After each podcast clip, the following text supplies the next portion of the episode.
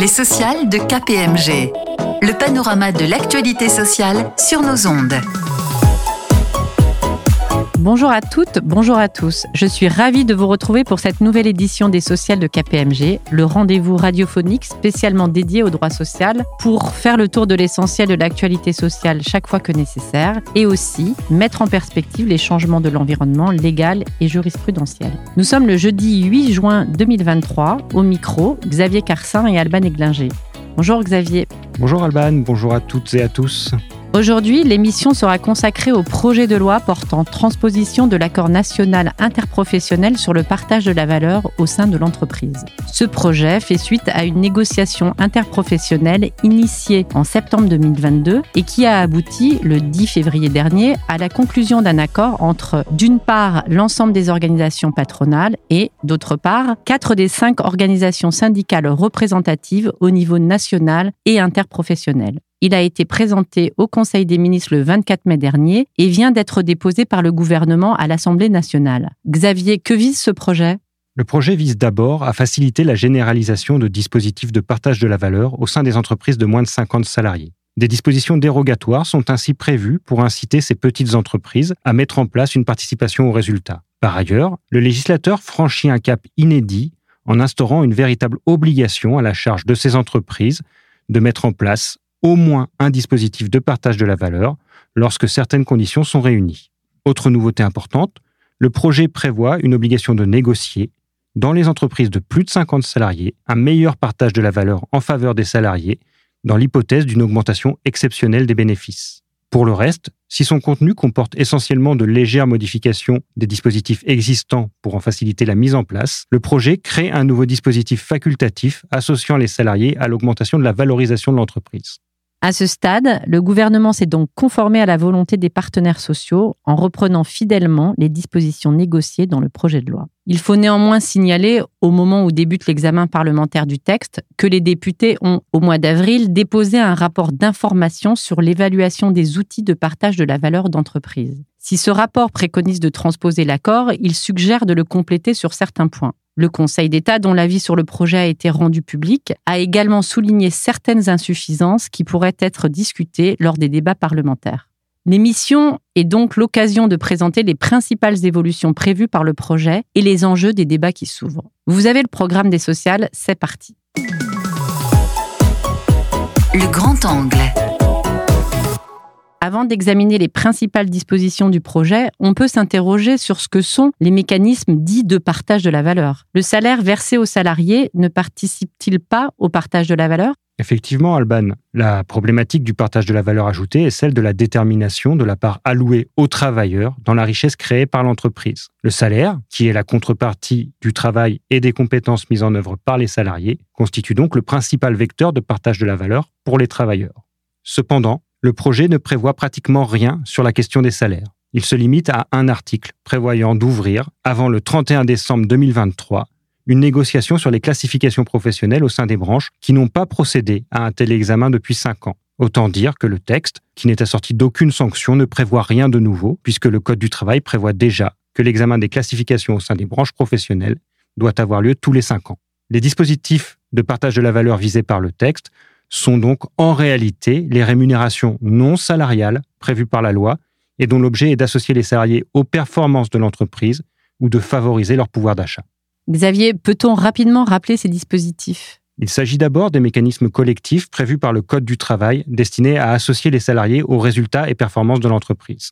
La participation aux résultats, qui est obligatoire dans les entreprises employant au moins 50 salariés et qui est déterminée par une formule légale au regard du bénéfice réalisé par l'entreprise l'intéressement, qui est facultatif et qui peut permettre aux salariés de percevoir des primes en cas de réalisation par l'entreprise de résultats ou de performances déterminés à l'avance par accord collectif, les plans d'épargne d'entreprise ou interentreprise, ou plans d'épargne retraite, qui sont destinés à faciliter la constitution d'une épargne avec l'aide de l'entreprise. Plus accessoirement, les dispositifs de partage de la valeur peuvent couvrir les mécanismes d'option de souscription d'actions et d'attribution gratuite d'actions destinés à permettre aux salariés de l'entreprise ou à certains d'entre eux d'en devenir actionnaires. Qu'en est-il de la prime de partage de la valeur? Ce dispositif temporaire a été institué par la loi du 16 août 2022 portant mesures d'urgence sur la protection du pouvoir d'achat. Il a succédé à la prime exceptionnelle de pouvoir d'achat qui avait été mise en place en 2018 en réponse à la crise des Gilets jaunes. Il permet aux entreprises de verser à leurs salariés une prime qui bénéficie d'une exonération sociale et fiscale totale dans la limite d'un montant de 3 000 ou 6 000 euros par an, selon les hypothèses. L'entreprise est libre de verser ou non cette prime et d'en déterminer le montant.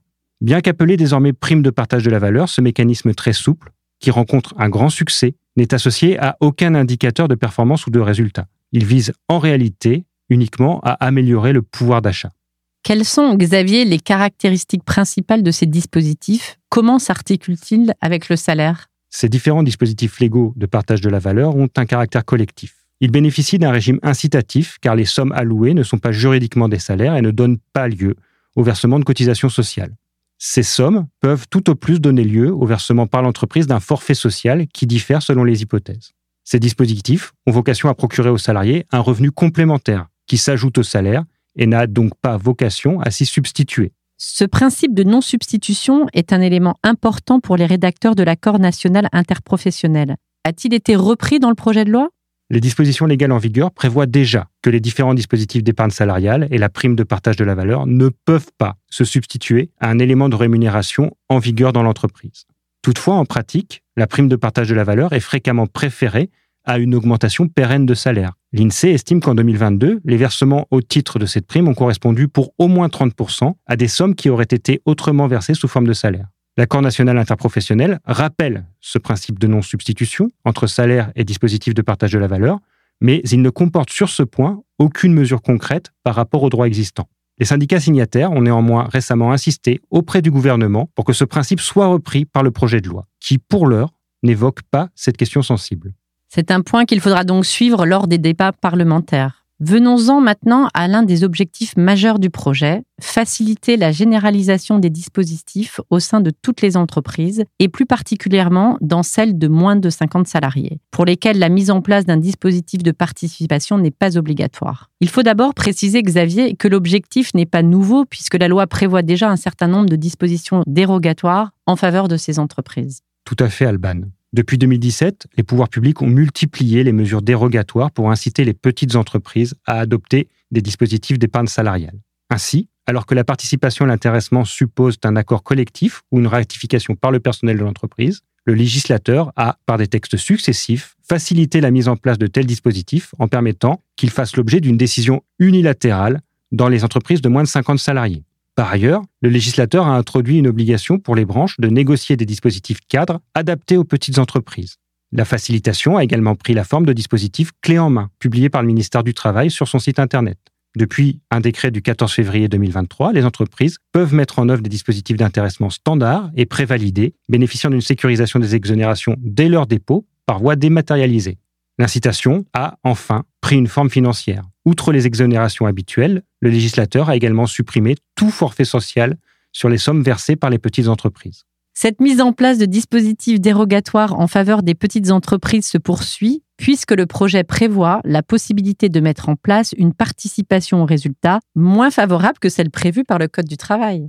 Il faut ici rappeler que le montant de la réserve spéciale de participation, c'est-à-dire la part du bénéfice qui sera attribuée et répartie entre les salariés, est déterminé selon une formule légale. Le Code du travail n'autorise la fixation par accord d'une autre formule qu'à condition que celle-ci procure aux salariés des avantages au moins équivalents à ceux qui auraient résulté de la formule légale. Pour inciter les petites entreprises à mettre en place volontairement un dispositif de participation, le projet prévoit qu'elles pourront appliquer une formule dérogatoire susceptible d'aboutir à un résultat moins favorable que la formule légale.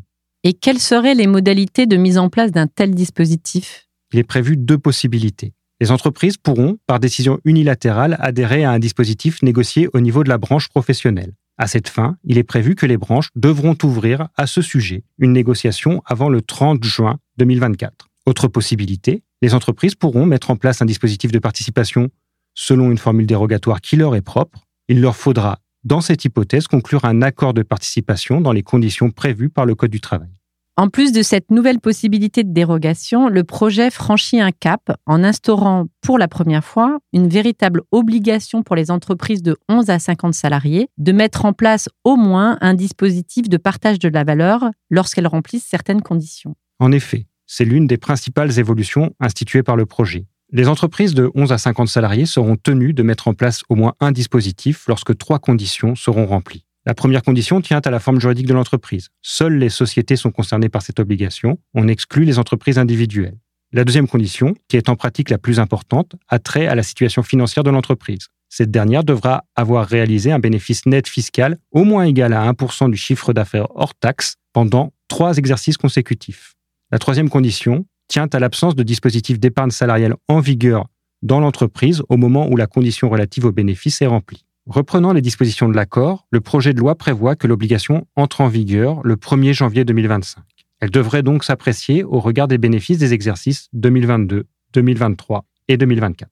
C'est un point à suivre dans la mesure où le rapport d'information parlementaire préconise une mise en place plus rapide du dispositif, soit à compter du 1er janvier 2024. À quoi sera exactement tenue l'entreprise qui réalise le niveau de bénéfice prévu par la loi pendant trois ans? L'obligation est peu contraignante pour l'employeur car il pourra librement choisir le mécanisme à mettre en œuvre parmi les options suivantes. Mise en place d'un dispositif de participation d'intéressement, abondement à un plan d'épargne entreprise, interentreprise ou retraite, ou versement d'une prime de partage de la valeur. L'employeur disposera d'une très grande latitude. Il pourra choisir un dispositif pérenne d'intéressement ou de participation susceptible de l'engager à court ou moyen terme. Il pourra préférer mettre en place de manière ponctuelle une prime de partage de la valeur dont il peut fixer le montant de manière discrétionnaire. Donc après les petites entreprises, il convient d'aborder à présent la situation des entreprises de plus de 50 salariés. Ces entreprises sont en principe légalement tenues de mettre en place un dispositif de participation aux résultats. Les débats portent donc sur la question d'une éventuelle amélioration des dispositifs existants dans l'hypothèse où l'entreprise réalise des résultats exceptionnels. Tout à fait, Alban. Ce sera sans doute l'un des points les plus sensibles des débats parlementaires. Sur ce point, il est prévu, pour les entreprises dotées d'un délégué syndical et tenues de mettre en place la participation, une obligation d'engager une négociation pour mettre en place, dans les accords de participation ou d'intéressement, une clause spécifique destinée à prendre en compte une augmentation exceptionnelle du bénéfice. Si la négociation aboutit, la clause pourra prévoir deux types de modalités de prise en compte d'un tel résultat. Soit le versement automatique d'un supplément de participation ou d'intéressement dont les modalités de calcul sont définies, soit l'ouverture de nouvelles négociations sur le versement d'un dispositif de partage de la valeur à déterminer. Le texte prévoit donc une obligation de négocier dans les accords de participation ou d'intéressement une stipulation sur la prise en compte de résultats exceptionnels et leurs conséquences. Précisons d'emblée qu'il s'agit d'une obligation de négocier et non de conclure. Les entreprises devront donc ouvrir des négociations à une date qui sera déterminée par la loi. Le texte précise que seront dispensées de cette obligation de négocier les entreprises qui disposent déjà d'un accord de participation ou d'intéressement dans lequel figure une clause spécifique relative aux résultats exceptionnels, ainsi que celles pourvues d'un accord de participation fondé sur une formule plus favorable que la formule légale. Comment déterminer si l'augmentation du bénéfice présente un caractère exceptionnel? Le projet détermine-t-il des critères? Non, il n'existe à l'heure actuelle aucune définition. L'une des principales faiblesses de l'accord national interprofessionnel résidait d'ailleurs dans le fait que le caractère exceptionnel du bénéfice était défini par l'employeur, ce qui revenait en toute hypothèse à faire dépendre la mise en place d'un dispositif de la seule volonté de l'employeur. Le projet a corrigé cette anomalie sans toutefois déterminer les critères du résultat exceptionnel. Selon le projet, ces critères devront être définis au cas par cas au cours des négociations dans chaque entreprise. Dans son avis sur le projet, le Conseil d'État a estimé que celui-ci était entaché d'incompétences négatives. Selon lui, il incombe au législateur de fixer les critères encadrant la négociation en précisant par exemple que la notion de bénéfice exceptionnel doit tenir compte de certains critères comme la taille de l'entreprise et son secteur d'activité ou encore les résultats des années antérieures. Il faut donc s'attendre à ce que la question des bénéfices exceptionnels donne lieu à des débats nourris et il conviendra donc de surveiller les éventuelles évolutions à intervenir sur ce point. Le projet prévoit-il d'autres nouveautés? En dehors des points qui viennent d'être évoqués, la seule véritable nouveauté réside dans la création d'un nouveau dispositif facultatif, le plan de partage de la valorisation de l'entreprise. Ce dispositif pourra être mis en place par un accord conclu dans les mêmes conditions que les accords en matière de participation et d'intéressement. Il a pour finalité de fidéliser les salariés en les associant à une éventuelle augmentation de la valeur de l'entreprise au cours d'une période déterminée. Schématiquement, un plan d'une durée de trois ans permettra aux salariés de percevoir une prime dont le montant sera fonction de l'augmentation de la valeur de l'entreprise pendant cette période. La valorisation de l'entreprise au début et à la fin du plan sera évaluée au regard de sa valorisation boursière pour les entreprises cotées en bourse. Pour les autres entreprises, la formule de valorisation sera fixée par l'accord en tenant compte de la situation nette comptable, de la rentabilité et des perspectives d'activité de l'entreprise aux dates de début et de fin du plan.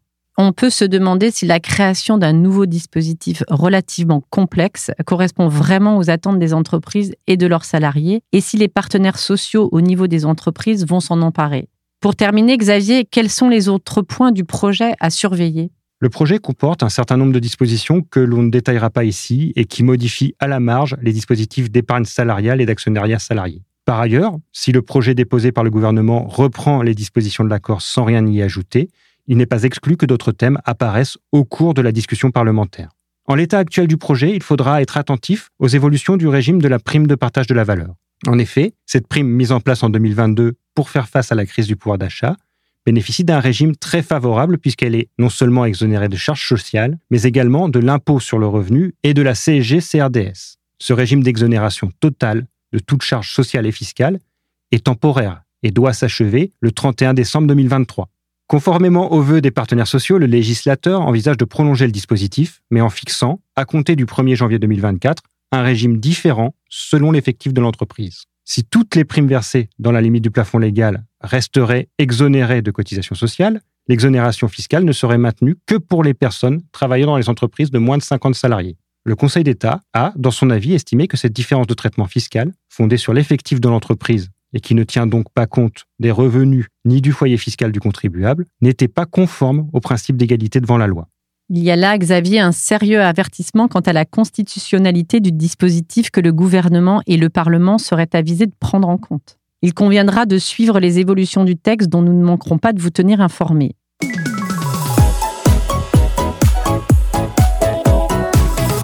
Notre émission du 3 avril dernier était consacrée à la réforme des retraites. Peut-on, Xavier, évoquer les derniers développements?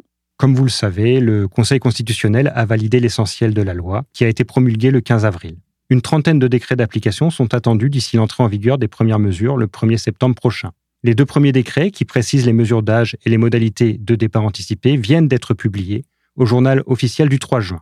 Ces textes n'apportent rien de véritablement nouveau et nous ne manquerons pas de vous tenir informés des évolutions liées à la réforme dans nos prochaines émissions. Cette édition des sociales de KPMG touche maintenant à sa fin et nous espérons qu'elle a répondu à vos attentes. Nous vous retrouverons avec grand plaisir au micro de cette émission en septembre prochain. Pour aller plus loin sur tous ces sujets, vous pouvez consulter nos publications sur le site internet et vous abonner au compte LinkedIn de KPMG Avocat. Et bien sûr, n'hésitez pas à écouter les précédents numéros des sociales, mais aussi les différentes émissions proposées par Radio KPMG grâce à notre application mobile à télécharger dans l'App Store ou Google Play. À bientôt sur nos ondes. Les sociales de KPMG. Une émission de Radio KPMG.